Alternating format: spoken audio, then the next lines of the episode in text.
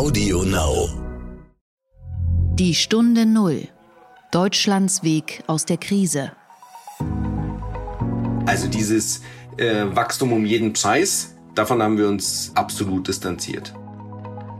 Dieses Geschäftsmodell ist nicht nur da, auch in der Krise, sondern wir sind auch mit unserem Fünfjahresplan fest davon überzeugt, dass es profitabel zu wirtschaften ist.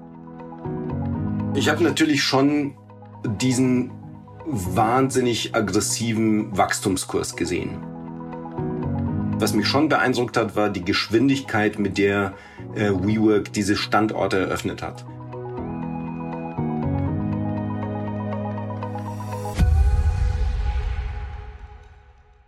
Hallo und herzlich willkommen zur Stunde Null, dem Podcast für Deutschlands Weg aus der Krise und den Neustart. Schön, dass Sie wieder zuhören. Mein Name ist Horst von Butler und ich arbeite für das Wirtschaftsmagazin Kapital. Ja, immer mehr Kolleginnen und Kollegen verschwinden in die Sommerferien und normalerweise würde man jetzt sagen, die Büros leeren sich so langsam. Dieses Jahr ist aber alles anders. Die Büros waren ja gar nicht mehr so richtig voll, sondern monatelang leer oder fast leer und hatten sich auch gar nicht mehr so richtig gefüllt. Die meisten waren jetzt so bei 20 bis 30 Prozent.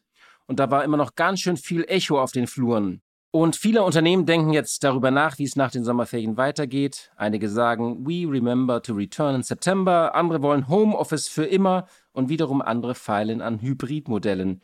Und da kommt natürlich auch das Thema Coworking ins Spiel. Und über dieses Thema spreche ich heute mit Nikolai Kolev, der das Deutschland und weite Teile des Europageschäfts von WeWork führt. Und wie jeden Freitag schalte ich natürlich auch an die Börse nach Frankfurt zu meiner Kollegin Katja Dofel, die dort das Börsenstudio von NTV leitet. Der Gedanke zum Tag.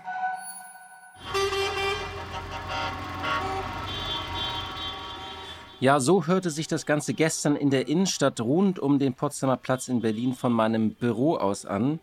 Es war eine große Demonstration der Schausteller, eine riesige Kolonne aus rund 1000 Fahrzeugen, LKWs, wo so teilweise vereinzelte traurige Autoscooter drauf waren, Volksfestwagen, Zirkuswagen mit herzergreifenden Botschaften. Die Show muss weitergehen, rettet unsere Kultur, das Karussell muss sich weiter drehen. Wenn man so etwas sieht, dann wird einem immer wieder klar, wie dramatisch die Lage noch für manche Branchen ist, die quasi immer noch nicht wirklich arbeiten und auch keine Geschäfte machen und auch gar nicht wissen, wann es für sie weitergeht. Ich denke, in den großen aggregierten Daten werden auch die einzelnen Dramen nicht immer sichtbar. Und das wurde auch diese Woche wieder klar, in der ja einige die Wende oder gar den Aufschwung ausgerufen haben. Und das ist ja auch richtig, denn insgesamt geht es wieder aufwärts. Wenn man auf Wirtschaftsdaten schaut, ist das ja immer so ein Blick in den Rückspiegel, in den Seitenspiegel und in die Glaskugeln. Wir schauen also Prognosen an, die wieder revidiert werden, berichten über Daten der Vergangenheit und manchmal auch nur über Erwartungen, die dann auch wieder revidiert werden. Da kann man schon manchmal in der Krise so den Überblick verlieren. Unter anderem das Handelsblatt hat diese Woche den Aufschwung ausgerufen. Die Ökonomen seien sich einig, mit der deutschen Wirtschaft geht es wieder aufwärts. 6,9 Prozent soll es im dritten Quartal und 3,8 Prozent im vierten Quartal dieses Jahres sein. Das hat das Münchner IFO-Institut errechnet.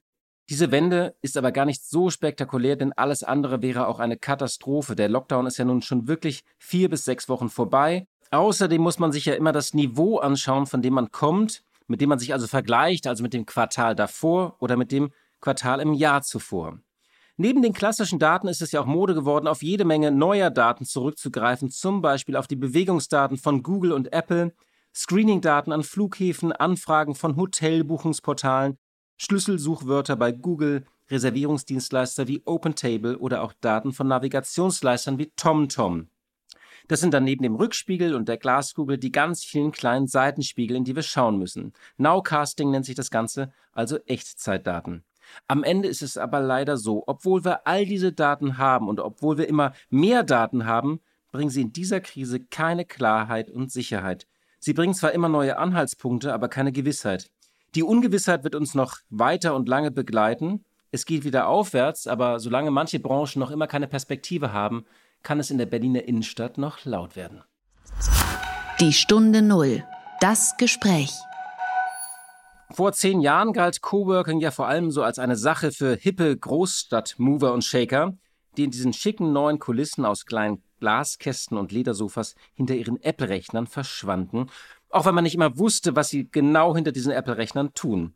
In der zweiten Phase war es dann cool für Unternehmen, sich in Coworking Spaces einzumieten, wenn sie nicht genau wussten, was sie mit der Digitalisierung machen sollten. Auch das ist schon lange vorbei. Coworking boomte jahrelang, aber es hat auch eine schwere Krise erlebt, weil alle Anbieter sehr aggressiv gewachsen sind. Und dann war jetzt im Lockdown überall alles dicht und jetzt füllen sich diese Büros wieder wie auch die anderen Büros, also die Coworking Spaces, da erwacht so langsam wieder das Leben. Und einer der wichtigsten Anbieter ist WeWork. Das Unternehmen wurde im Jahr 2010 von dem in Israel geborenen Unternehmer Adam Neumann in New York gegründet. Und auch WeWork ist sehr aggressiv gewachsen und hat heute fast 700.000 Mitglieder weltweit an 828 Standorten in rund 150 Städten auf der ganzen Welt. In Deutschland sind es 19 Standorte in fünf Städten. Und WeWork bezeichnet sich als der global größte Anbieter flexibler Büroräume.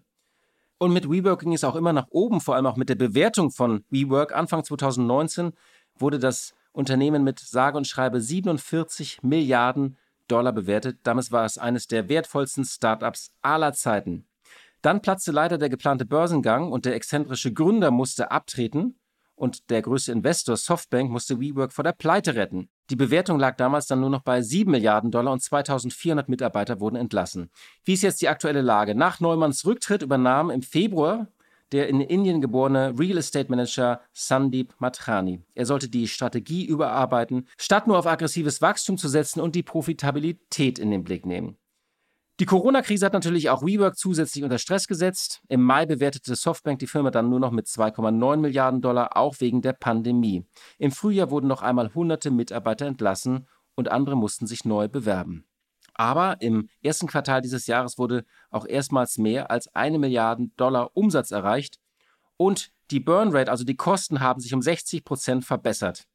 Es gibt derzeit keine Infos über die aktuellen Verluste. Und über das Thema Coworking und wie es weitergeht und die Zukunft der Arbeit spreche ich heute mit Nikolai Kolev. Sein offizieller Titel ist Managing Director Northern and Central Europe. Er leitet also seit Anfang des Jahres einen wesentlichen Teil des Europageschäfts, also Deutschland, Österreich und Schweiz, weite Teile Nordeuropas, Zentral- und Osteuropas und Israel. Er kommt aus der Beratung, er war vorher bei Deloitte Digital und AT Kearney. Einen schönen guten Tag nach München, äh, Nikolai Kolev. Hallo, ich grüße Sie. Grüße nach Berlin. Herzlich willkommen hier in der Stunde Null. Ja, Sie haben im Januar erst angefangen und Sie wussten wahrscheinlich, dass der Job nicht ganz einfach wird. Was hat Sie gereizt, diesen Job anzutreten? Ich glaube, dass ähm, die Situation, in der wir uns jetzt alle befinden, die war von niemandem absehbar. Aber ich wusste auch davor, dass es keine einfache Geschichte war. Ich habe WeWork in den letzten Jahren eigentlich schon sehr intensiv von außen beobachtet und habe gleichzeitig in meiner bisherigen Position viel das Thema Transformation gehabt. Transformation von äh, tradierten Info äh, Unternehmen, Aufbau neuer Geschäftsmodelle und dabei stand eigentlich ständig das Thema im Mittelgrund, wie arbeiten wir zusammen? Wie bauen wir, wie entsteht wirklich eine, eine Community? Wie, steht, wie, was machen wir mit Kollaboration? Ja, äh, insofern sehe ich da für mich ganz persönlich jetzt mal abgesehen äh, vom, vom, ja, von der Situation, in der wir uns jetzt alle befinden, sehe ich da den roten Faden, weil ich fest davon überzeugt bin, dass dieses Zusammenarbeiten, dieses neue äh, Vertical einfach in der Zukunft maßgeblich die Art sein wird, wie wir zusammenarbeiten. Sie haben heute, heute haben Sie etwa zwei bis vier Prozent, je nachdem, wo Sie sind, Coworking. Ja, das ist sozusagen noch dieser neue, moderne Bereich. Ich glaube, dass in Zukunft sie eher die 4, 96 Prozent sehen werden, wie Menschen zusammenarbeiten, ständig in neuen Teams, ständig in einer neuen Zusammensetzung. Und es geht im eigenen Haus, im tradierten Büro äh, schwer. Was hatten Sie denn, bevor Sie eingestiegen sind bei WeWork, als Sie noch ähm, Ihren alten Job hatten, was hatten Sie da denn eigentlich eine Sicht auf, auf WeWork? Wie haben Sie das Unternehmen verfolgt? Naja, ich habe ähm, ich hab natürlich schon diesen wahnsinnig aggressiven Wachstumskurs gesehen. Äh, und es war auf der einen Seite beeindruckend zu sehen, wie sie, sie dürfen nicht vergessen, dass wir von einer real, also wir reden von realen Assets, wir reden von, äh, ja, von, von großen Gebäuden. Wir reden nicht von, von virtu äh, virtuellen Gütern. Das heißt, was mich schon beeindruckt hat, war die Geschwindigkeit, mit der äh, WeWork diese Standorte eröffnet hat. Ähm, und gleichzeitig muss man jetzt auch rückblickend sagen, wenn wir jetzt die letzten Monate Revue passieren lassen und auch wenn wir die nächsten Monate nach vorne gucken, was beschäftigt eigentlich unsere Member, ist die Frage, wie bekomme ich eigentlich ein globales Konzept hin, was Arbeiten zwischen Homeoffice und äh, dem Office angeht.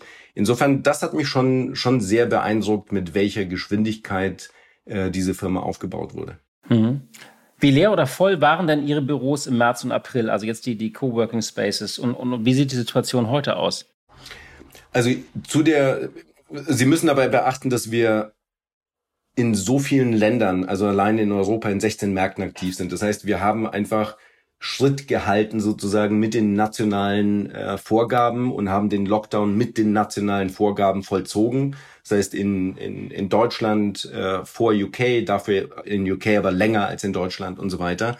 Das heißt, zu der Zeit des Lockdowns äh, war so wie wahrscheinlich bei den allermeisten so gut wie nichts im Gebäude los. Also wie gesagt, nur diejenigen Member, die einen Essential-Betrieb zu führen hatten. Wir hatten beispielsweise in New York Unternehmen, die an einer Covid-Impfung äh, arbeiten, die brauchten sozusagen den Standort, weil das ihr einziges Office war. Äh, das waren aber die wenigsten. Und jetzt auch Zug um Zug, Land nach Land, je nachdem wie der Lockdown äh, aufgehoben wird, sehen wir schon, ähm, dass immer mehr Betrieb da ist. Ähm, wir haben in den skandinavischen Ländern war das so, dass am wenigsten Lockdown da war. Wenn Sie sich erinnern, Schweden zum Beispiel, jeder hatte ja so ein bisschen eigenen Ansatz. Das war für uns auch nicht äh, unbedingt äh, einfach in der Handhabe, weil sie sozusagen von ja. Land zu Land, ähm, weil, weil es uns da einfach wichtig war, nicht nur Sicherheit und, und äh, für, die, für die Member und für die Mitarbeiter, sondern auch mit den Regierungen sozusagen äh, Hand in Hand zu arbeiten. Insofern jetzt im Moment zieht's wieder hoch. Wir sind noch äh, entfernt von den ja von den 90 Prozent Auslastung, die wir davor hatten in Standorten wie München oder Berlin, aber es kommt wieder hoch. Also man merkt mhm. spürbar, gerade Berlin ist jetzt wieder ordentlich belebt. Also das heißt, es sind keine Büros derzeit noch so ganz geschlossen? Nein. Okay, ja. Ich erinnere nur nämlich, ich habe einen Freund in London, der irgendwie, der war, hat es recht früh hinter sich gebracht, die Krankheit, und der konnte dann immer in seinen Coworking Space wieder gehen. Und der hat, hat mir, ich habe den dann immer angerufen, so auf FaceTime, und das war wirklich, der war ganz alleine da. Das war fast wie in so einem Film, also so eine gespenstische Atmosphäre. Ähm, lassen Sie uns mal ein bisschen über die Veränderung der Arbeitswelt sprechen. Also viele Unternehmen überlegen ja, das, wie sie das Konzeptbüro neu denken. Also glauben Sie, dass jetzt Unternehmen auch mal erstmal so vor langfristigen Mietverträgen zurückschrecken? Und, ähm, und wenn das so kommt, wie stellen Sie sich darauf ein? Ja, das ist eine, das ist eine sehr gute Frage. Ich glaube, also es sind ja zwei Fragen. Das eine ist, wie stellen sich überhaupt Unternehmen auf in diesem, in, ja, ich sag mal, zwischen Home und Office? Ähm, weil ich glaube, wir dürfen eins nicht verwechseln. Äh, wir dürfen nicht verwechseln, wir haben die Krise gut gemeistert. Also es ist, und das muss man, also damit wir meine ich nicht WeWork, sondern ich meine, wir alle haben das eigentlich wenn sie reflektieren, sehr gut gemeistert. Jeder in seinem Metier, jeder in seinem äh, Unternehmen und in seiner Industrie. Aber die Krise ist ja nicht gleich Dauerbetrieb. Das heißt, Stichwort, ähm, nehmen Sie die Banken und die Versicherungen. Wenn Sie Abteilungen haben, die mit sensitiven Daten arbeiten, wie stellen Sie Sicherheit von zu Hause, also wie gewährleisten Sie das? Nehmen Sie äh, das Thema nicht jeder hat äh, den Vorzug, dass er ein eigenes Arbeitszimmer hat. Nicht jeder möchte sehen, äh, dass die anderen im Hintergrund sehen, wie es bei ihm zu Hause. Also es gibt eine ganze Menge wirtschaftlicher, Sicherheits-, aber auch sozialer Komponenten, die bei dem, bei der Wiederaufnahme des Betriebs die Balance entscheidend machen werden. Das ist der eine Punkt. Ähm, und der zweite Punkt ist die Mietdauer. Das ist auch nochmal sehr valide ich glaube, also Sie haben jetzt in Deutschland zum Beispiel, haben Sie etwa äh, im kommerziellen Bereich Mietdauer von sieben Jahren in tradierten, äh, tradierten Mietverträgen. Bei uns sind sie etwa bei 23 Monaten, also knapp zwei Jahre. Das ist schon mal ein gewaltiger Unterschied. Ich glaube, dass Sie da eine Umorientierung sehen werden. Ähm, Umorientierung inwieweit? Erstens, ich glaube, es wird wichtig sein für Unternehmen rauszufinden, in welcher Balance habe ich wie oft Home und Office für welchen Teil der Belegschaft. Punkt zwei, muss ich eigentlich ein eigenes Office anbieten oder ist es nicht wichtiger, die Effizienz für mich als Unternehmen, aber auch für meine Mitarbeiter, also eine Stunde, zwei Stunden am Tag mindestens, die sie hin und zurück fahren, hm. wie kann ich diese Zeit eigentlich besser einsetzen? Wir haben jetzt eine ganz interessante Studie in, in, in New York gemacht, wo wir, glaube ich, 60 Standorte haben. In New York haben sie im Schnitt elf Kilometer, ich glaube so sieben Meilen zurückzulegen, ja, zu, zur Arbeit und zurück.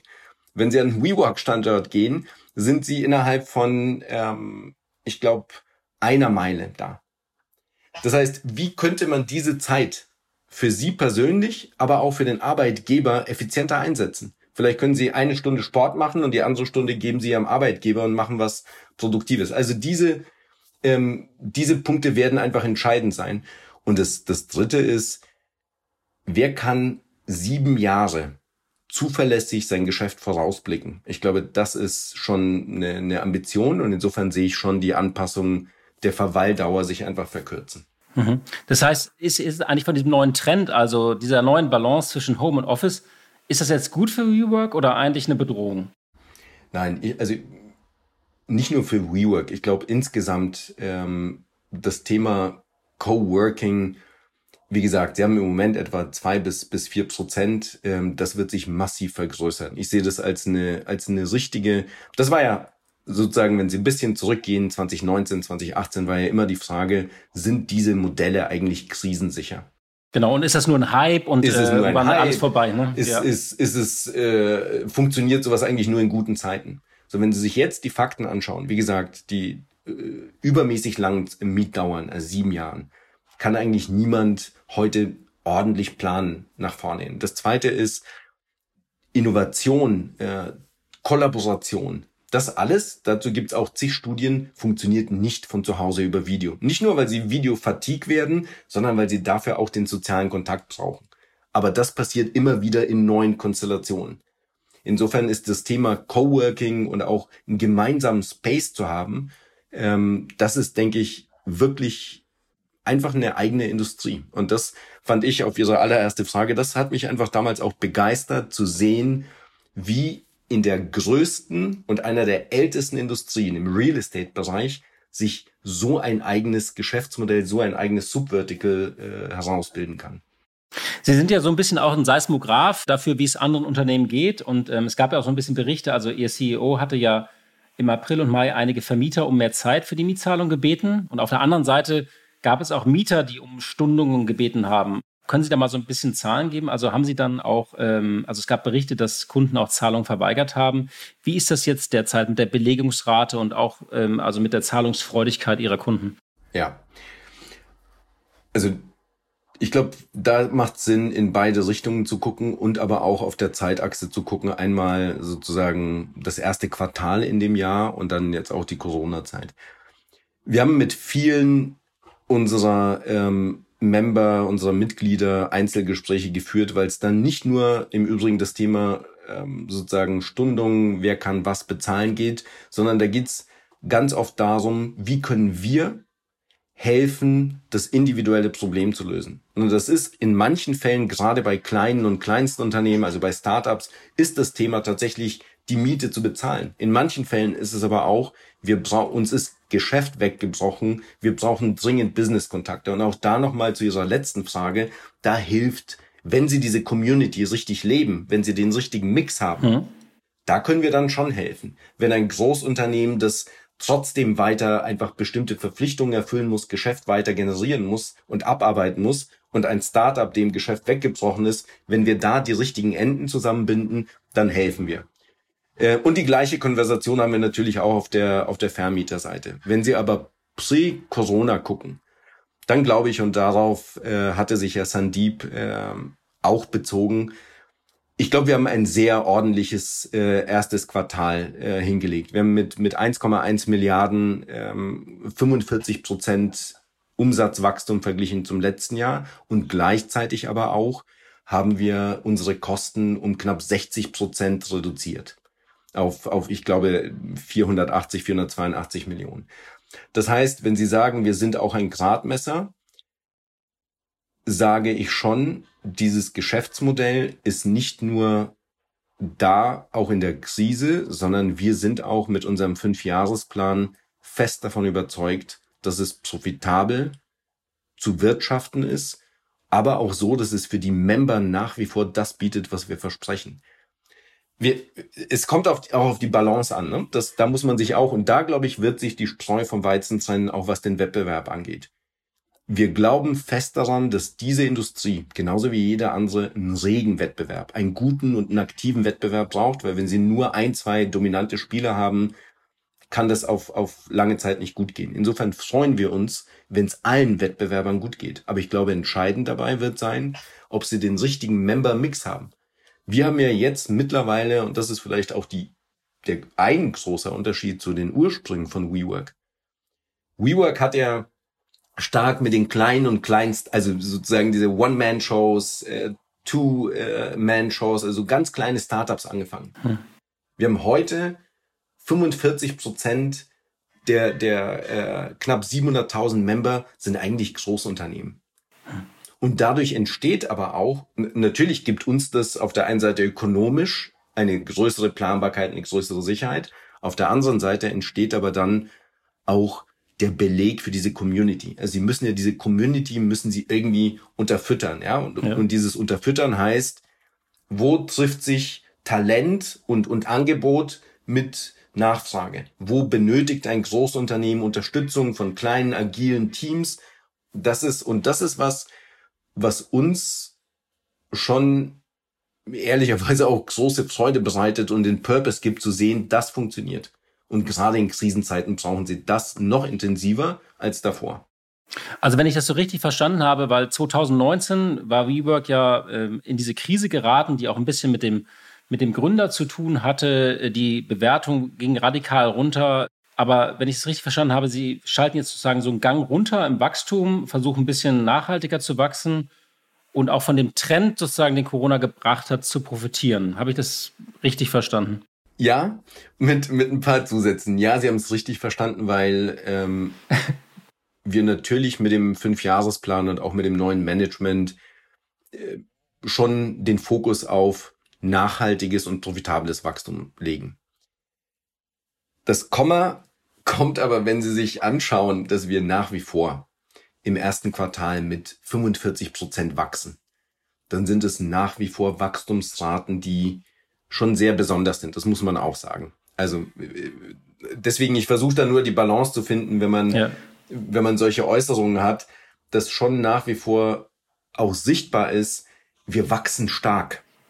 Hm. Nur der Fokus ist, wir wollen profitabel wachsen und wir wollen nicht mehr um jeden Preis wachsen.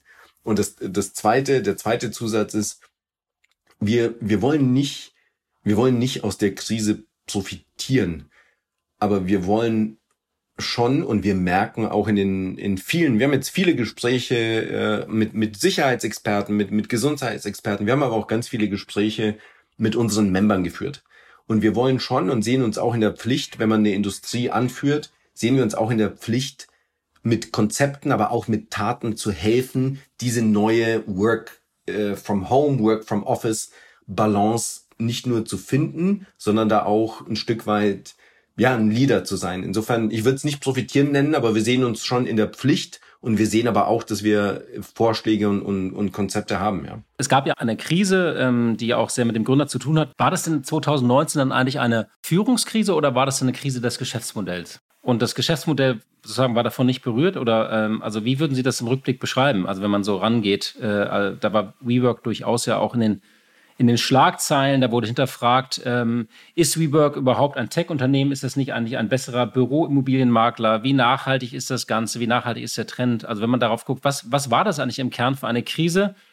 Das muss man ja immer sich fragen, auch wenn man sich rauskämpft, muss man ja erstmal eine Krise, die Krise definieren, die es da 2019 gegeben hat. Ja, ist eine, ist eine valide Frage. Es ist nur für mich ehrlicherweise nicht ganz einfach, Dinge zu kommentieren, wo man selbst nicht dabei war. Das, da bin ich immer äh, vorsichtig, sozusagen von, von außen lässt sich immer mit guten Ratschlägen und, und mit Bewertungen lässt sich immer ähm, ja leicht. Ähm, ich vermeide das, weil ich das. Okay, wie gesagt, ich will aber schon den Zusatz machen. Wir haben ja, während wir unseren Fünfjahresplan erstellt haben und gesagt haben und auch für uns definiert haben, Wir legen den Fokus klar auf äh, weiter das Segment Großunternehmen zu stärken, um die richtige Balance in der Community zu haben. Wir legen klar den Fokus auf Kernmärkte. Wir legen klar den Fokus auf langsameres, profitables Wachstum. Daran sehen Sie schon, dass man klar reflektiert hat, was ist nicht gut gelaufen davor. Also dieses äh, Wachstum um jeden Preis, davon haben wir uns äh, absolut distanziert. Mhm. Wachstum auch um alle, um, um jeden Preis, was die Kostenseite angeht, auch davon haben wir uns distanziert. Und ich glaube, das ist nur wichtig. Ich, ich bin immer ein Freund davon, äh, erst zu liefern und dann drüber zu reden. Und deswegen bin ich äh, froh, dass dieses erste Quartal, dass wir darüber auch reden können, weil man da auch sieht, dass diese ersten äh, Richtungen auch wirklich Resultate liefern. Das gibt nicht nur uns als, als Team, sondern auch den Mitarbeitern gibt es ja. auch ein gutes Gefühl, weil das ist ja für uns auch eine Reise, ja. Kann ich verstehen, man will nicht irgendwie stänkern über eine Zeit, die vor einem lag und sagen, da war alles blöd und dann bin ich gekommen und jetzt alles besser. Also kann ich verstehen. Ähm, wie muss man sich eigentlich die Flächen gerade vorstellen? Also Coworking lebte ja auch davon, dass alles so ein bisschen eng und cozy war und alles geteilt wurde und gemeinsame Küche. Äh, wie haben Sie diese Konzepte und Flächen auch umgedacht? Also einfach ein bisschen mehr Platz oder reichen, da reichen ja nicht ein paar Handsanitizer am Eingang, nicht? Ja. Ja, ist ein ähm ist ein ganz wichtiger ähm, Punkt. Also es ist nicht nur das Thema Platz, sondern es ist eigentlich so eine Kombination aus Sicherheit, Gesundheit und Platz. Also das alles müssen sie irgendwie so im Dreieck übereinander bekommen. Das heißt, wir haben wir haben Konzepte entwickelt. Ähm, wenn Sie heute in ein äh, WeWork reinlaufen, dann sehen Sie ähm, mit Schildern werden Sie darauf hingewiesen, in welche Richtung es geht. Äh, mit Punkten auf den äh, Sitzen werden sie darauf hingewiesen, wo sie sitzen können und wo nicht.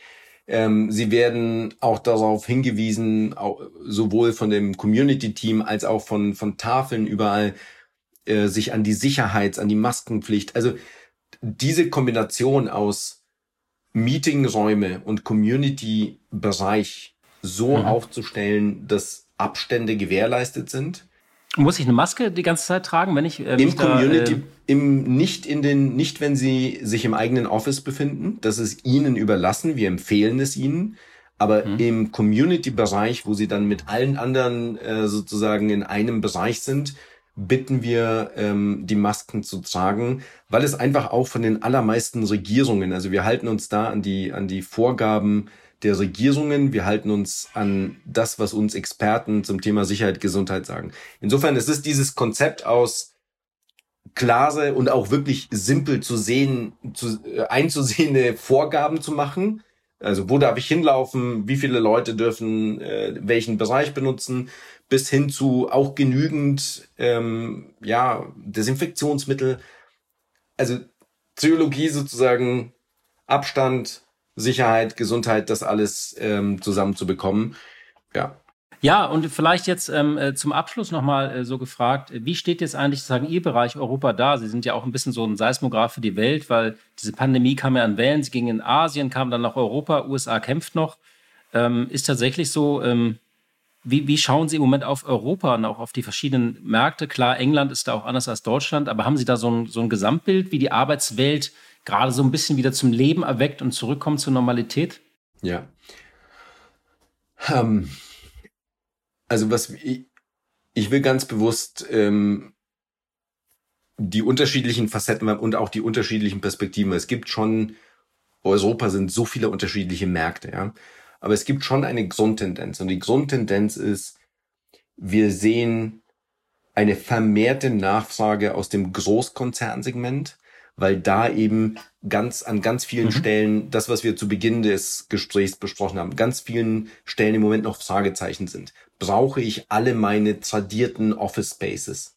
Wie viel, wie viel Prozent der Belegschaft kommt eigentlich an wie viel Tagen zurück?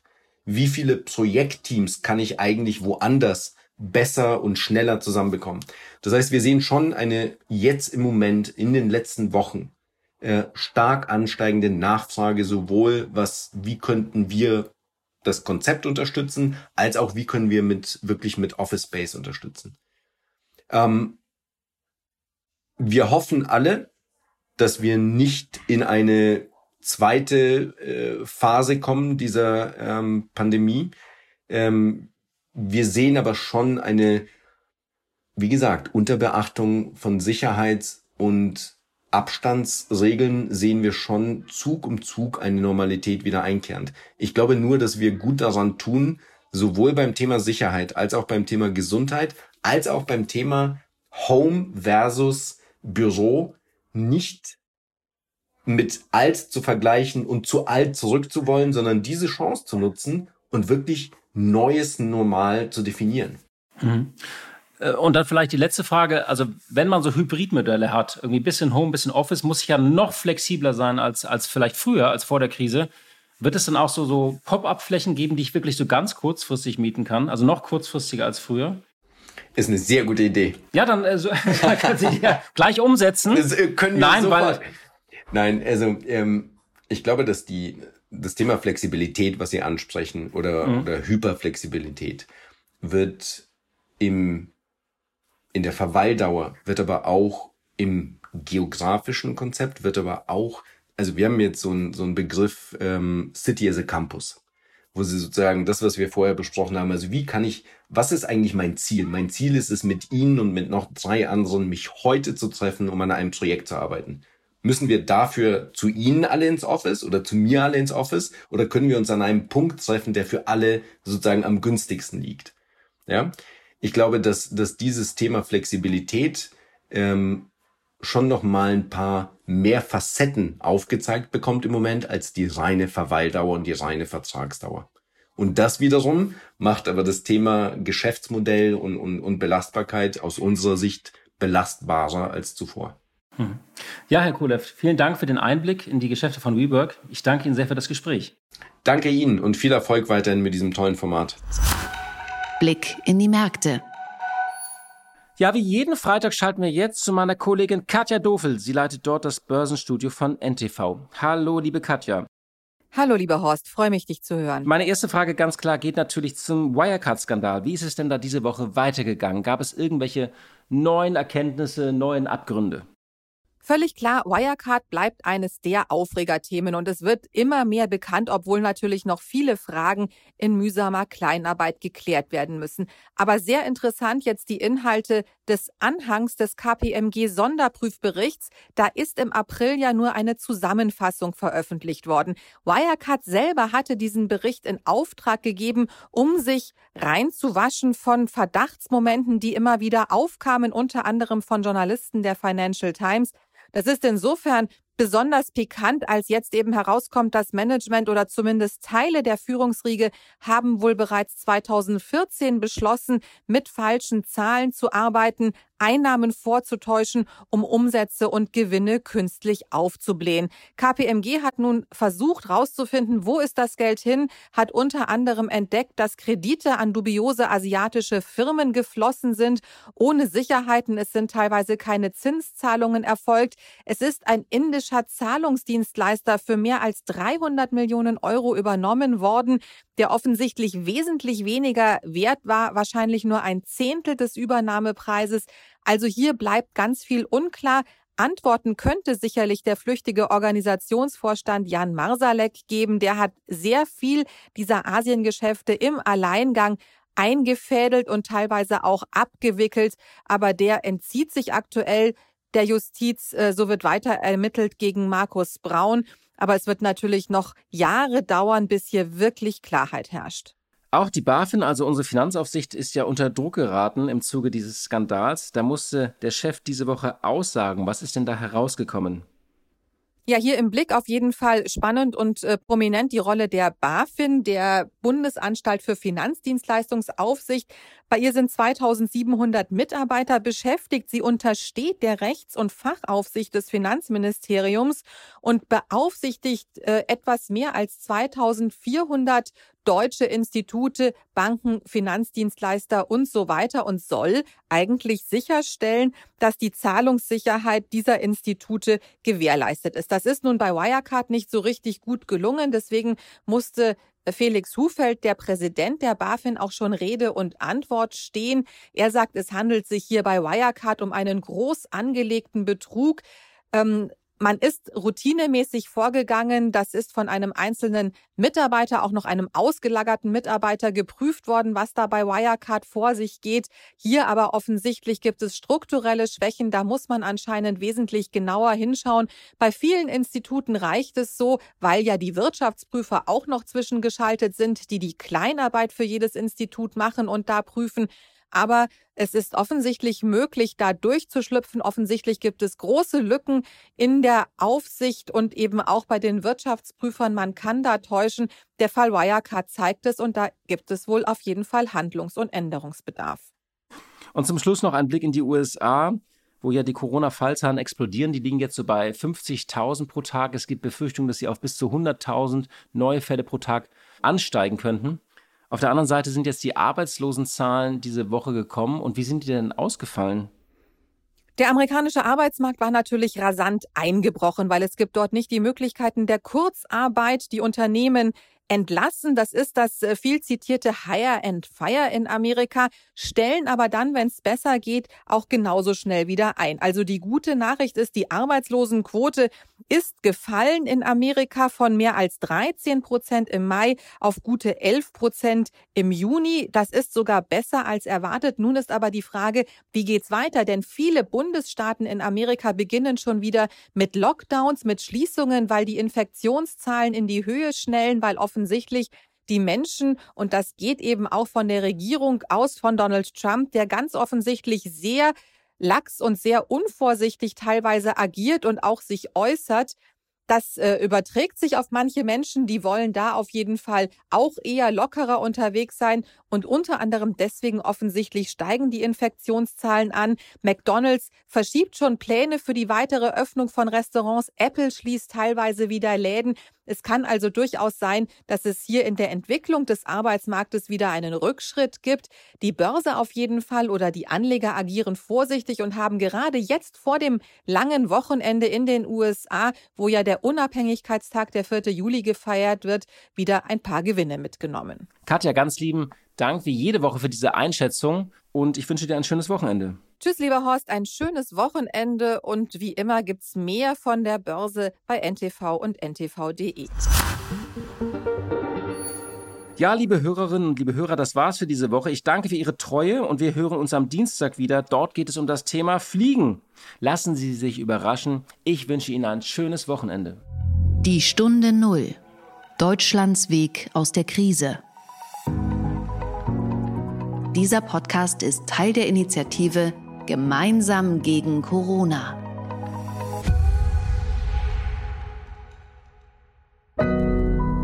Audio